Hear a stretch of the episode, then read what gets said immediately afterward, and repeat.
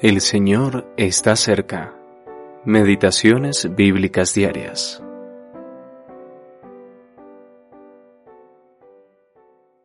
Todo el pueblo aclamaba con gran júbilo, alabando a Jehová porque se echaban los cimientos de la casa de Jehová.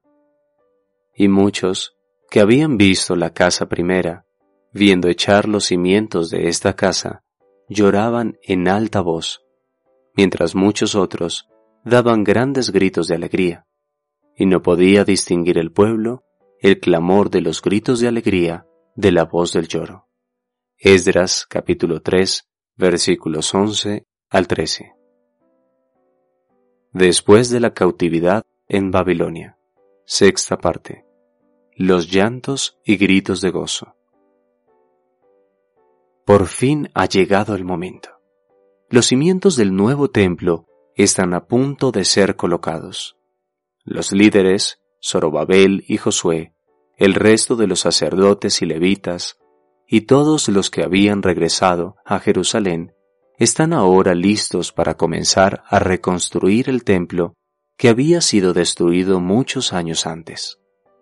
Los levitas mayores de 20 años son los encargados de supervisar este trabajo.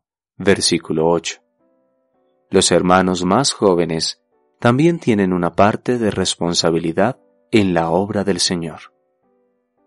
Todos están entusiasmados y todos están allí, los sacerdotes, los levitas, los cantores con címbalos para alabar al Señor, según la orden de David, rey de Israel, y todo el pueblo. Cantaban respondiéndose unos a otros, alabando y celebrando al Señor porque Él es bueno, porque para siempre es su misericordia sobre Israel. Versículo 11. Qué gozo para el corazón del Señor ver a su pueblo cantando juntos hoy, mientras trabajan juntos.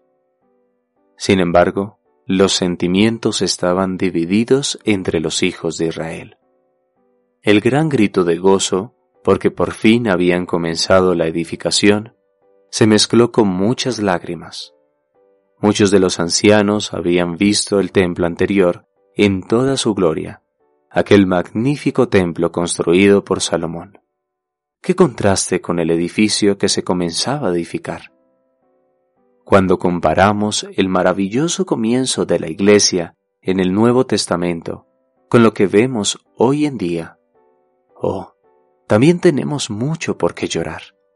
Sin embargo, regocijémonos y demos gracias a Dios por todo lo que su gracia continúa operando en la actualidad y de lo que somos testigos oculares.